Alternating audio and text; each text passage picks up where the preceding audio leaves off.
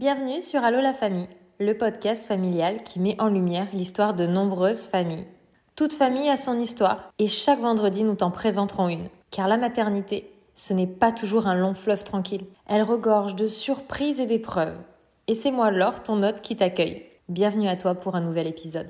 Et nous revoilà comme chaque semaine pour un nouvel épisode. Aujourd'hui on accueille Sonia. Est-ce que tu peux te présenter s'il te plaît?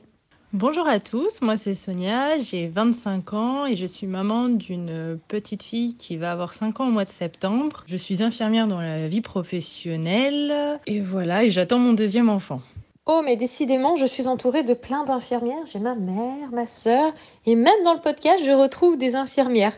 Bah écoute, euh, ça me fait très plaisir de t'avoir ici pour enregistrer euh, cet épisode ensemble. Et aujourd'hui, on va revenir eh bien quelques années en arrière. Est-ce qu'on peut recommencer ton histoire? Eh bien, il y a maintenant 5 ans par rapport à ta grande, tes débuts d'histoire euh, d'amour, du papa de ta grande, comment vous êtes rencontrés, décidé de fonder une famille, etc. Bref, on rembobine la, la cassette comme à l'ancienne et on recommence. Alors moi j'ai rencontré euh, le papa de ma fille quand j'étais au lycée. Euh, j'étais en seconde euh, première, c'était sur l'été. Il habitait dans le nord, donc c'était une relation un petit peu à distance parce qu'il y avait 800 km qui nous séparaient. On a vécu bah, à la fin de mon lycée tout à distance, avec tout ce que ça englobe. Et à la fin de mes études au lycée, donc quand j'ai eu mon bac, j'ai choisi de partir faire mes études dans le Nord pour qu'on puisse euh, se retrouver. Et à la suite de ça, donc je suis pas tout de suite rentrée en école d'infirmière. Je suis d'abord passée par une licence à la fac pour apprendre la langue des signes qui me servirait donc plus tard euh, dans mon métier d'infirmière. Je suis allée à la fac, tout ça, j'ai passé ma première année, euh, on a emménagé ensemble. Au début de ma deuxième année, on parle voilà de se projeter. Ça faisait déjà quelques années qu'on était ensemble. On en discute, tout ça, et puis vient l'idée de fonder une famille. On en parlait, mais pas pour que ce soit pour tout de suite. C'était vraiment pour euh, plus tard. Arrive la période de Noël, et sans le vouloir, je suis tombée enceinte euh, du coup sans sur pilule. Donc euh, voilà, j'étais toujours sur pilule et je suis tombée enceinte. Donc à la suite de ça, il a fallu faire un petit peu des choix. Bah, le, mon conjoint, du coup le papa de ma fille, n'était pas du tout, du tout pour euh, cette grossesse. Euh, il nous trouvait bah, trop jeunes, encore dans nos études. C'était un peu compliqué à gérer. Sauf que moi, moi, je n'avais pas vu les choses de la même façon. Donc je lui dis non, mais moi, il n'était pas possible pour moi d'évoquer l'avortement. C'était dans dans mes façons de penser tout ça. Donc euh, j'ai dit non moi je je suis pas je me dis on peut y arriver. C'est faisable. Il suffit d'une bonne organisation tout ça. Donc à la suite de ça les tensions sont un peu présentes euh, et la grossesse se poursuit. Je fais le choix de, de déménager, toujours ensemble, hein, de se dire allez on y va, on se lance dans l'aventure. Donc on déménage du côté de Lyon. Et en fait euh, j'ai accouché au mois de septembre et euh, ça lui a pas pas convenu en fait. Le mode de vie famille euh, école ça lui a pas convenu. Donc je suis très vite devenue euh, maman solo avec euh, ma petite puce à gérer mes cours ma fille bah, sur le temps on va dire où elle n'était pas chez la nounou. Et bah, toute la vie que ça engendre hein, gérer une maison faire des courses voilà tout tout ça tout de suite quoi alors du coup, pour revenir sur certains points précis, au moment où tu découvres que tu étais enceinte, tu avais quel âge et scolairement, enfin du coup au niveau études, tu étais en année de quoi? Tu étais encore à la fac à ce moment-là ou tu avais débuté tes années d'infirmière? Où est-ce que tu te situais et ton conjoint au niveau études, il en était où lui à ce moment-là? Et pareil, quel âge avait-il Quand vous avez découvert cette grossesse, ça faisait euh, quelques années que tu nous disais que vous étiez ensemble. Donc quand je découvre ma grossesse, j'ai 19 ans. Je viens d'avoir mes 19 ans. Le papa de ma fille euh, a 21. On est tous les deux encore en études. Donc lui, on fait une licence de sociologie et moi, je suis en deuxième année euh, de licence pour la langue des signes et je venais de rentrer en première année d'école d'infirmière. Donc un double cursus, euh, ce qui veut dire bah, double travail, euh, au niveau de la charge de travail étudiante, des stages à prévoir, beaucoup d'organisation. Ça avait déjà été beaucoup réfléchi de faire cette organisation-là, mais ça me fait pas du, pas du tout peur. Je, me dis allez, on y va, de toute façon, ça se fait, ça va juste faire des journées super intense, mais on y va. À ce moment-là, oui, on fait ça. Puis on avait une vie très, très posée. On n'était pas euh, les étudiants qui sont euh, en train de faire la fête euh, tous les soirs. On était vraiment avec une vie assez, rangée, calme. Voilà, vraiment des, petites sorties, mais rien de, de, fou. Vraiment une petite vie posée tranquillement. Donc je me dis, ah ben, ça va le faire. Il n'y a aucun souci là-dessus. Alors pour rebondir par rapport à ce que tu dis et parler en connaissance de cause, moi-même j'ai été maman de mon premier, alors un peu plus âgé que toi, j'avais 21 ans mais j'étais en plein BTS, donc pas autant d'études supérieures que toi ni double cursus, mais effectivement quand on s'organise et qu'on est assez carré, on peut allier les deux puisqu'on est déjà euh, habitué en fait à suivre le mouvement d'un point de vue scolaire, qu'on arrive à aller les deux, c'est pas simple mais ça se fait. Tu me dis qu'à ce moment-là, le futur papa euh, de ta fille, lui, quand même, émet des réticences par rapport à cette grossesse, ne se sent pas à ce moment-là. Euh, comment se passent vos conversations? Comment elles évoluent? Puisque voilà, au moment où on constate la grossesse, ça peut faire peur quand on est jeune comme ça, quand on est en pleine étude, qu'on se dit non. Mais tu me dis que finalement, vous allez jusqu'au bout de cette grossesse ensemble jusqu'à la naissance. Est-ce qu'à un moment, tu l'as vu évoluer au niveau de son approche de la grossesse? Est-ce qu'il s'est impliqué dans la préparation, etc. Ou est-ce que tu l'as toujours senti un petit peu euh, en retrait, que c'était toi qui poussais euh, en avant euh, le couple vers cette vie de famille? Comment un petit peu ça se passait à ce moment-là? Alors oui, on va au bout de la grossesse ensemble mais euh, il n'est pas euh, impliqué comme, euh, on va dire, des, futurs parents le sont. Il subit. Je pense que le mot, le terme exact, c'est ça. C'est il va subir la grossesse en se disant ah j'ai pas envie qu'on se quitte et c'est vraiment les paroles qu'on a eues après quand on a eu notre séparation. C'était il n'avait pas envie que notre couple se sépare, mais il se voyait pas avec un enfant. Lui, pour lui, ça allait le priver de ses libertés. Voilà, ça allait être une contrainte plus qu'un réjouissement. Donc bon, bah on poursuit la grossesse, la grossesse voilà avec le suivi. Il vient euh, à quelques examens, mais sans sans s'impliquer plus. Quand euh, on arrive au moment où il faut choisir bah, de quoi faire une chambre, les petits vêtements, tout ça, euh, il s'implique pas plus que ça. C'est vas-y prends si toi ça te fait plaisir, prends ce qui te convient et, et voilà. Donc à ce moment-là, moi je me pose des questions. Je lui dis mais si t'en veux, enfin je t'oblige à rien, je, je veux rien t'imposer, je vais pas t'imposer mes choix, mais après voilà t'es libre de partir si tu le souhaites. Enfin, t'es pas obligé de rester euh, juste pour euh, me faire plaisir ou quoi. Voilà, moi j'étais vraiment dans l'optique, s'il faut assumer toute seule, j'assumerai toute seule. Pendant toute la grossesse, il me soutient, non, non, non, euh, c'est bon, ça va le faire, je vais y arriver. c'est un, coup à prendre, une petite organisation, machin. Donc il avait un discours très ambivalent en disant ok, on y va, mais il voulait quand même pouvoir garder sa liberté, je dirais, de jeune adulte, à pouvoir quand même bah, voir les copains ou ces petites choses comme ça.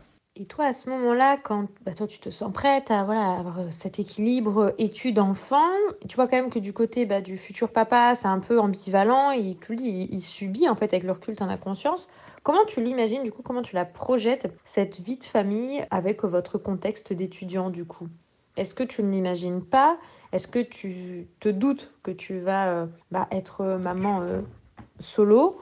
Ou est-ce que euh, tu imagines vraiment tous les trois en fait et pour toi tu es persuadée que, ça va aller? Alors, plus la grossesse avance et plus je me pose vraiment des questions. Je me dis comment ça va finir? Est-ce qu'on va réussir à, créer une vraie famille avec une bonne harmonie? Je me dis à un moment, l'accouchement, il va rencontrer sa fille, ça va être le, le déclic il va avoir ce déclic-là à ce moment-là. Pour lui, c'est peut-être encore abstrait, il se rend pas bien compte, tout ça. Moi, de mon côté, au niveau perso, je sais que je suis capable euh, d'assumer. J'ai quand même la tête vachement sur les épaules. Je suis euh, grande sœur de euh, quatre frères et sœurs que j'ai suggéré. Donc en fait, c'est pas quelque chose qui me fait du tout peur. Je suis vraiment sereine dans cette grossesse, sereine dans l'organisation que ça va demander après. je me renseigne aussi beaucoup au niveau bah, de la fac, de l'école, ce qui propose comme aménagement. J'avais la chance d'être dans une fac où il y avait une crèche donc je me renseigne au niveau des démarches et comment on fait une demande euh, pour avoir une place. Enfin, je, me pose vraiment toutes les questions pour avoir la meilleure organisation possible qui soit. Le papa de ma fille, lui, il est pas du tout dans cette démarche-là. Il laisse aller, il se laisse porter, il se dit ouais, on verra bien, tout ça. Euh, il se questionne pas plus, il s'interroge pas euh, de savoir même le rythme que ça a un enfant, ce que ça implique un petit peu comme concession quand même ça et puis savoir comment on va se répartir sur la journée, enfin sur une journée type, je dirais, pour déposer euh, la petite euh, sur son mode de garde, suivre les cours, la récupérer, faire la gestion bah, de la maison euh, au niveau du soir, donc bah, préparer le repas, gérer le bain, nous nos, cours derrière, donc avec les, devoirs que ça demande, le travail le soir, gérer aussi les nuits. Au début, voilà, il n'est pas du tout dans ce questionnement. Et en fait, je m'en suis vite rendu compte après avoir accouché parce qu'il est resté un petit temps quand même après la naissance, mais il n'était pas du tout impliqué. C'est-à-dire que moi, en accouchant au mois de septembre, j'ai pu bénéficier, oh, je ne sais plus comment ça s'appelle exactement, mais en fait, je pouvais suivre mes cours, mais à distance, sans être en présence. En fait, j'ai eu un aménagement qui a été fait pour pouvoir euh, être à la maison les premiers mois de, de ma petite avant qu'elle rentre en mode de garde. Elle est passée, on est passé par une nounou parce que j'avais pas de place euh, en crèche. Ça collait pas avec euh, le moment où elle est née et les entrées. Hein. Les bébés de septembre sont pas les, les meilleurs bébés pour le mode de garde. Du fait que je sois à la maison, le papa de ma fille avait pas conscience que j'avais quand même mes cours à, travailler, tout ça. Et il me, il me disait, mais t'es à la maison toute la journée, euh, tu peux gérer la maison. Moi, quand je rentre, il faut que je fasse mes cours, tout ça. Donc, je gérais pendant les trois premiers mois, j'ai géré en fait toute seule, vraiment alors qu'il était présent. J'ai géré complètement ma fille, mes études, la maison. Donc j'avais vraiment l'expérience de la maman solo euh, qui se gère. Et après, il s'est rendu compte que c'était pas du tout la vie qu'il avait, qu'il voulait pour lui. C'était, il n'était pas prêt pour ça. Il n'était pas prêt pour euh, une vie de famille aussi jeune, euh, ça. Donc, on s'est séparés. On était à Lyon à cette période-là. Et lui, il est retourné vivre euh, dans le Nord. Moi, je l'ai pas poussé dehors non plus. Je lui ai dit, tu peux toujours te trouver quelque chose sur, Lyon et voilà, et pouvoir continuer voir ta fille quand même. Il a pas fait ce, ce choix-là. Il a préféré couper les, les ponts de but en blanc et reprendre en fait sa vie vie d'étudiant un petit peu euh, lambda sans prendre conscience qu'il avait euh, un enfant. Effectivement, pour beaucoup de futurs coparents, plus classiquement et plus généralement un papa, mais on va dire coparents, la naissance et la rencontre, c'est le moment du déclic. Certains arrivent à s'impliquer durant la grossesse, mais c'est pas le cas de tous. Mais du coup, tu me dis qu'il a fait le choix de repartir dans le Nord dans sa vie d'avant et de complètement vous laisser. Est-ce que tu t'attendais à ce point à ce qu'il vous laisse ou est-ce que tu pensais comme l'option que tu lui as proposée qu'elle allait s'installer seule et quand même garder un contact avec son enfant?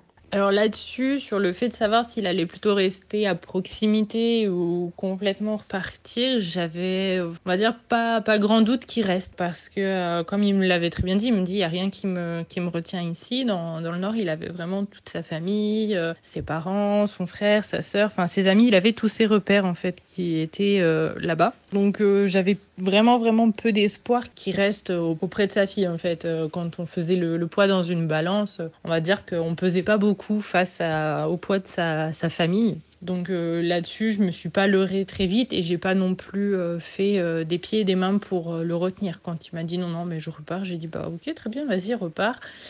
Par contre, je lui ai dit, je fais par contre, je pense que si tu coupes les ponts tout de suite, tu le, tu le paieras plus tard parce que bah elle va grandir sans toi et se construire avec d'autres repères que tu, tu, ne lui donneras pas en fait. Euh, là-dessus, il avait l'air, euh, ça avait pas l'air de le déranger. Il se posait pas plus de questions que ça. Te voilà donc maman solo. Toi, tu étais proche ou loin de ta famille à ce moment-là? Parce que du coup, tu m'avais dit quand même que vous étiez à l'époque de votre relation à distance loin. Ou est-ce que tu te retrouves vraiment seule ou tu as quand même des amis et de la famille qui vont pouvoir un petit peu te donner un coup de main parce que euh, être seule en tant que maman, je ne dis pas que ce n'est pas faisable, mais c'est beaucoup plus épuisant que quand on est à deux et qu'on peut avoir un relais. Comment ça se passe pour toi à ce moment-là, ces débuts, même si tu l'as dit, hein, les premiers mois tu étais toute seule, mais cette vraie vie, puisqu'il n'est plus du tout là, de maman solo? Et étudiante en plus de ça alors euh, moi j'ai la chance d'avoir mes parents qui sont pas trop loin, ils sont pas euh, sur Lyon, ils sont à peu près à euh, une heure et demie de, Lyon, donc j'ai quand même de l'appui. j'ai ma mère qui, qui m'appelle très régulièrement, voilà, pour prendre des nouvelles, qui me demande si bah, j'ai besoin de choses au niveau, bah, on va dire matériel, tout ça. Mais dans, dans le pur quotidien des choses, je veux dire en me levant le matin, je suis toute seule. Donc c'est une vraie vraie nouvelle organisation qui se met en place, c'est-à-dire que bah je dois à la nounou plus de temps en présence parce que euh, on arrivait quand même un peu à s'arranger euh, pour qu'elle ait moins de temps. Donc, euh, en fait, ma fille va faire des horaires de folie chez la nounou. C'est-à-dire que je vais la poser le matin à 6h45 et je la récupère le soir. Il est 18h30 passé. parce que bah moi il faut que la journée je sois je puisse être en cours tout ça et donc en fait, c'est des journées de folie qui s'enchaînent où euh, je vois plus le temps passer et je me mets un petit peu en, en, mode automatisme en me disant ok, il faut que ça, il faut que la maison tourne, il faut que la vie continue, que les choses se passent. Il faut pas que ma fille en pâtisse parce que bah elle, a rien demandé. Euh, il faut la l'aider à se construire, donc euh, on y va. Et donc en fait, je me mets en mode automatisme où vraiment euh, j'ai mes mes habitudes qui se mettent en place. Je mets une organisation en place. Typiquement, bah, pour la diversification alimentaire je prépare plein de choses le week-end. J'anticipe beaucoup les choses pour que ce soit le plus facile pour moi en fait au quotidien sur la semaine où c'est vraiment la période charnière la semaine parce que bah j'avais même si j'étais toute seule étudiante jeune tout ça j'avais quand même euh, des, des convictions où je voulais pouvoir faire du fait maison à ma fille pouvoir mettre des choses en place qui soient bonnes pour elle et pas me prendre un petit peu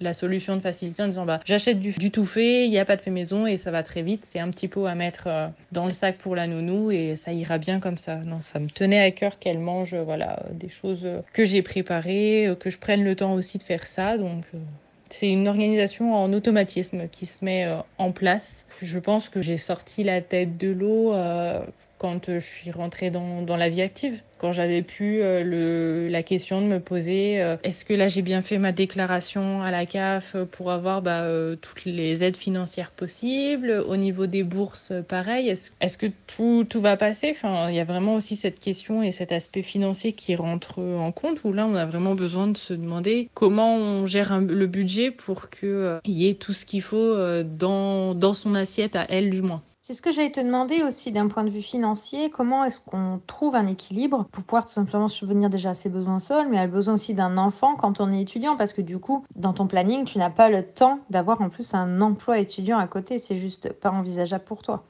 Alors exactement, j'ai pas du tout le temps dans mon organisation, dans mon temps euh, de trouver un, petit job étudiant euh, comme beaucoup font. Non, en fait moi j'ai vécu pendant longtemps grâce à l'aide de la CAF, donc j'ai pu bénéficier de différentes euh, aides, des aides tout simplement. Hein. Donc il y avait le RSA, après j'ai pu demander le parent isolé, j'avais l'aide aussi au complément mode de garde. À ça c'est ajouté bah, la, la bourse en fait que certains étudiants peuvent avoir. Donc voilà, en fait, ça s'est ajouté, ça fait plein de petites sommes cumulées qui font l'équivalent d'un peu plus d'un SMIC en fait. Donc euh, par mois, j'avais à peu près 1300, 1400 euros d'aide en, répartis entre bah, euh, la CAF, et euh, la bourse étudiante qui tombe chaque mois. Puis à côté, j'avais quand même mes parents qui, sur quand il fallait par exemple faire un petit peu plus de courses ou des choses comme ça, euh, m'aider. Mais sinon, on compte un peu les sous euh, chaque mois et de se dire bon alors là il faut acheter bah, les couches, il faut acheter bah, les fruits, les légumes, de quoi manger. Euh, il y a les rendez-vous bah, chez le médecin, il y a tous les petits à côté en fait j'avais bah, du transport pour pouvoir aller à l'école et sur mes différents lieux de stage donc c'est voilà c'est un coût aussi de prendre les transports. Il y avait plein de choses, payer la nounou à la fin du mois. Euh, c'était vraiment euh, tout calculé au, centime près, en fait, euh, pendant à peu près trois ans. Trois ans comme ça où j'ai compté tout ce que je pouvais, quoi. C'est vrai que ça a dû être quelque chose de compliqué, mais tu as l'air de t'en être sorti, donc je pense que c'est quelque chose dont tu peux être fier d'avoir pu avoir cette équipe qui t'a permis bah, d'être maman, et en même temps de pouvoir euh, finir tes études. Donc tu me dis que voilà, tu as eu la tête quand même euh, bien dans le mur euh, jusqu'à ce que tu aies fini tes trois années d'infirmière. Pendant toutes ces années, le père biologique de la puce ne s'est absolument pas présenté, gardé contact. Et est-ce qu'aussi bah, la belle famille, les, grands-parents paternels ont de leur côté pas du tout gardé le lien? Je ne sais pas quelles étaient les relations familiales à l'époque où vous étiez ensemble, mais outre le papa, il y a aussi des fois la, famille, les oncles, les tantes, les grands-parents. Est-ce que eux aussi ne se sont absolument pas impliqués ou est-ce qu'ils ont été présents à un moment au cours de ces euh, trois années avant que tu termines euh, tes études? Alors, euh, ça a été très compliqué de garder un lien. Aujourd'hui, pareil, pour te donner un exemple, le papa de ma fille, c'est actuellement son beau-père, c'est mon conjoint actuel, et elle le considère comme tel. Elle n'a pas notion de que ce soit pas son papa biologique. Pour elle, c'est exactement pareil. Le papa biologique euh, de ma fille, il est parti et il a plus tellement donné signe de vie. Il a fait sa vie et comme ça, il y a eu une période où quand même, euh, quand il est parti, où j'ai essayé de maintenir un lien en disant, bah, prends quand même de ses nouvelles, euh, voilà, est-ce que au niveau des dates anniversaires, des dates de Noël, enfin, sur les périodes comme ça, est-ce que tu veux prendre un cadeau, est-ce que tu veux t'impliquer là-dedans, des choses comme ça, mais jamais eu de retour plus que ça. Au niveau de ses parents à lui, donc les grands-parents paternels. Pas d'implication non plus. Euh, faut savoir que quand j'étais enceinte, euh, ça, la maman du papa de ma fille euh, n'était absolument pas pour cette grossesse. Elle, elle, elle soutenait euh, un avortement. Euh, elle disait qu'on faisait une énorme bêtise de se lancer là-dedans. Aujourd'hui, je suis très fière de pouvoir dire que j'ai absolument pas fait de bêtises en, gardant ma fille et en, me sacrifiant euh, trois années où ça a été trois quatre années où ça a été dur et maintenant de pouvoir avoir la vie que que j'ai, le, bonheur qu'elle a, l'équilibre, tout ça. C'est une très grande fierté et quand elle sera plus en âge de comprendre tout ça, je serai très fière de lui expliquer euh, par où euh, elle en est passée petite euh, avec moi. Quoi. Mais non, pas de soutien particulier de, du côté paternel. Vraiment aucun. Ça a été un couper les ponts net et brutal quand, en fait, quand il est parti. Après, j'ai plus de nouvelles du tout. Oui, donc ça a été une coupure familiale en fait et pas uniquement du père biologique. Comment on se sent psychologiquement et socialement quand on est comme ça, étudiante et maman? Euh, solo. Est-ce qu'il y a des moments où ça a été compliqué psychologiquement? Est-ce que tu as réussi quand même à avoir euh, une vie un petit peu sociale, même si euh, tu faisais pas voilà, de sortie, que tu étais déjà très posée? Ça peut ne pas empêcher des fois d'aller peut-être chez des amis ou des amis qui viennent. Ou est-ce que vraiment le temps de la fin de tes études, ça a été complètement ta bulle de toi et ta fille dans votre vie à 100 à l'heure? Alors au niveau psychologique, euh, je te cache pas, il y a des moments où tu, tu craques, tu dis oh punaise, est-ce que je vais réussir à me lever demain matin tellement t'as de la fatigue, enfin il y a un épuisement moral hein, qui, qui se met euh, concrètement. quand tu relâches un petit peu bah, la pression, t'as les émotions qui prennent le dessus et euh, tout ce que t'essayes d'occulter au quotidien, te dire non non faut avancer, bah ça ressort. Donc ouais, il y a eu des moments où le soir bah tu pleures, tu vides tout ce qu'il y a, mais ça recharge aussi et tu te remets aussi sur pourquoi tu le fais, tu reprends tout ce qui te motive. moi, le fait d'avoir ma fille, ça me motive énormément. Le fait de vouloir m'accomplir au niveau professionnel, ça me motivait. J'étais dans quelque chose qui me plaisait. Donc, euh, ça m'a motivé, ça m'a boosté à aller au bout de ce que je voulais faire. Après, euh, au niveau bah, social, j'avais, on va dire, toujours du lien. Euh, plus par des messages ou des temps où je prenais le temps d'appeler bah, des copines, enfin ma meilleure amie, mon meilleur ami, tout ça. Il y avait toujours ce, ces petits temps d'échange. Après, le week-end, je sortais beaucoup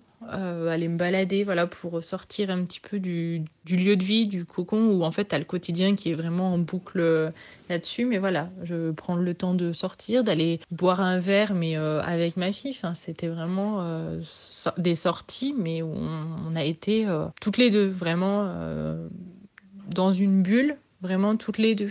Il y a, oui, des des connaissances, enfin, on n'a même pas le temps en fait de se faire des copines ou des amis dans au niveau euh, de mes études parce que tu, tu calcules tout. En fait, tu, tu sais que tu commences les cours à telle heure et tu finis à telle heure.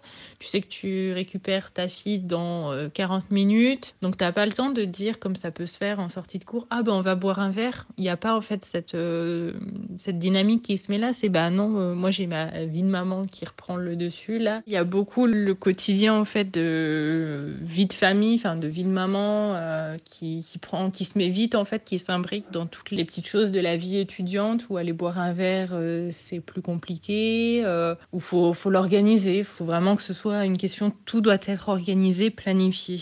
Mais euh, ça m'a pas empêché voilà, de profiter et euh, ça m'a permis d'avoir une relation avec ma fille qui est très très très fusionnelle. Aujourd'hui, on a une relation où c'est tout l'une pour l'autre. Voilà, ça s'est construit bah, du fait du parcours de vie, du fait d'avoir été toutes les deux pendant très longtemps j'ai construit ma vie comme ça et aujourd'hui j'en suis pas plus malheureuse parce que bah, aujourd'hui avec une vie on va dire plus stable, plus organisée, avec euh, une vie professionnelle, euh, qui s'est accompli et voilà, je peux voilà prendre le temps maintenant avec des amis, des collègues d'aller boire un verre, de profiter. Euh, ça me manque pas, je regrette pas, je suis pas en train de me dire ah mince pendant mes études j'ai pas profité de voilà de la vie étudiante, j'ai pas profité de sortir, de faire toutes ces choses là. Je me dis que voilà c'était un temps où je l'ai consacré à ma fille pleinement euh, pour elle et puis aujourd'hui euh, je reprends je prends énormément de plaisir à être avec des copines, à dire à faire garder ma fille aussi pour dire bah ce soir maman elle sort ou des choses comme ça. C'est vraiment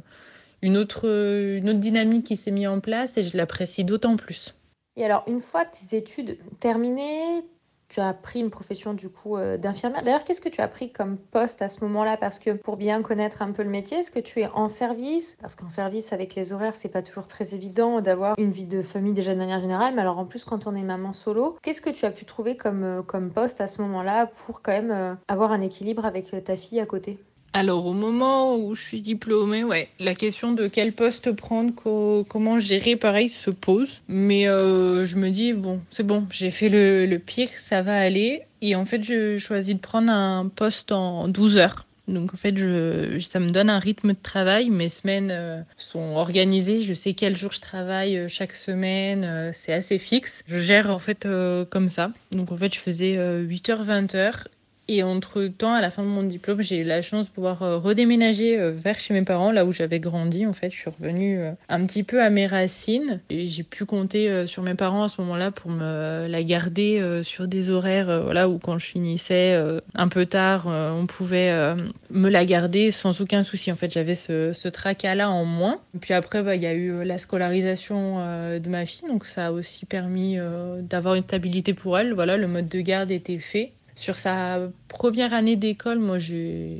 choisi de reprendre encore mes études, enfin de faire une spécialisation sur ma formation. Donc, euh, ça m'a permis d'être aussi à l'école. On a eu le, le, Covid qui est arrivé, donc j'ai pas beaucoup été à l'école, on va dire en présentiel, donc j'ai pu gérer comme ça. Mais euh, voilà. Et là, actuellement, en fait, j'ai avec la stabilité, avec mon conjoint qui aussi voilà travaille, on a une vie, on va dire classique de vie de famille. J'ai pris un poste de nuit en fait, pour pouvoir euh, toujours euh, profiter de ma fille la journée, pouvoir euh, bah, l'emmener à l'école, la récupérer au midi, tout ça en fait. J'ai toujours organisé ma vie en fonction de ma fille, mais sans m'oublier d'un point de vue personnel et d'un point de vue professionnel aussi voilà, aujourd'hui on a cet équilibre-là. Je travaille de nuit et euh, ça me va très bien. Et ma fille est contente parce que bah, ça lui permet de, voir sa maman tous les jours, euh, de pas être trop à l'école, enfin sur la cantine, du périscolaire aussi. Et c'est plutôt pas mal comme équilibre. Voilà, c'est toujours euh,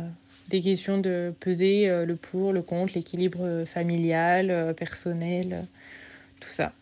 Alors, tu nous as dit au tout début que tu attendais un deuxième enfant, que tu étais en couple et que du coup, le beau papa de ta fille comme son père. Est-ce que tu peux nous raconter un petit peu, du coup, euh, simplement pour euh, terminer euh, sur ça, sur cet aspect-là, quand on est maman solo, étudiante, mais maman solo, de re-rencontrer quelqu'un et de refonder un nouvel équilibre? À quelle période? Comment un petit peu ça s'est passé? Alors euh, oui, c'est compliqué voilà de ce, petit aspect là euh, de se reconstruire sur un point de vue en tant que femme, euh, on va dire sur sentimental, surtout quand on a été ben, un petit peu heurté auparavant. Alors euh, moi, la personne avec qui je suis, ça fait très longtemps qu'on se connaît parce qu'on était au, collège ensemble, euh, mais euh, après on s'est perdu de vue, on a fait chacun nos vies, on n'a pas suivi les mêmes établissements, les mêmes parcours scolaires au lycée. Et en fait, pendant le, premier confinement, on s'est reparlé via les, réseaux sociaux. Et bah, de là, en fait, on a rediscuté, on a des, liens qui se sont voilà recréés. On on s'entendait déjà déjà bien, donc euh, ça a refonctionné tout de suite, d'un point de vue, on dire, amical. Après, quand euh, moi je lui ai mis euh, tout de suite les, choses au clair en disant que bah voilà j'avais une petite fille que euh, aujourd'hui dans ma vie actuelle elle était ma priorité parce que j'étais pas forcément aussi dans une optique à vouloir me remettre dans une relation amoureuse. Et ça s'est fait en fait tout naturellement parce que bah du coup on s'est vu d'abord nous enfin voilà après apprendre un petit peu à se connaître parce que les années étaient quand même passées. Il y avait près de dix ans qui s'étaient écoulés donc les, les gens changent en dix ans. Puis on a vu que ça allait bien donc donc je lui ai présenté ma fille et le courant est tout de suite passé. Et puis les choses après se sont fait naturellement. On est reparti en vacances euh, bah, tous les trois. On s'est après rapidement aussi installé ensemble. Et puis bah voilà, aujourd'hui euh, on est une famille euh, totalement classique, j'ai envie de dire, où c'est papa et maman avec la grande sœur et bientôt le petit bébé. Ça s'est fait naturellement parce qu'on a pris le temps de bien poser les choses, de se dire les choses, enfin toujours avec la base de la communication où les choses passent plus ou moins bien. Mais voilà, ça a été de dire que moi j'avais ma fille et que si euh, il voulait une relation euh, voilà stable, et ben c'était avec ma fille quoi. Il y aurait pas euh, de mise à l'écart et tout ça. il l'a tout de suite accepté. Enfin, il la considère comme si c'était sa fille biologique. Enfin, il n'y a même pas de question là-dessus qui, qui se pose. Et euh, on est même dans, dans, des démarches euh, de réfléchir à une adoption, enfin voilà, parce que bah, ma fille a été reconnue par son papa, donc euh, c'est autre chose. On parle, on évoque le fait de faire une demande d'adoption, donc c'est vraiment bien passé. Et aujourd'hui, on est vraiment très heureux, très fiers du parcours qu'on a chacun eu et comment on s'est retrouvés. Et, voilà. Eh bien, quelle magnifique histoire. Je dirais pas forcément happy end dans le sens où il n'y a pas forcément besoin d'être en couple pour être heureuse, mais en tout cas, euh, c'est une belle revanche par rapport à, à ce début où on te, ta belle-mère te disait qu'il fallait que tu avortes, tu le disais toi-même qu'aujourd'hui tu, tu as vraiment réussi, tu es quelqu'un qui allie autant euh, la vie de famille que l'épanouissement professionnel et bravo parce que dès ton jeune âge, tu as su mettre en place là et euh, c'est quelque chose de pas évident. Alors pour conclure cet épisode, j'aimerais savoir ce que tu voudrais dire aux personnes qui nous écoutent.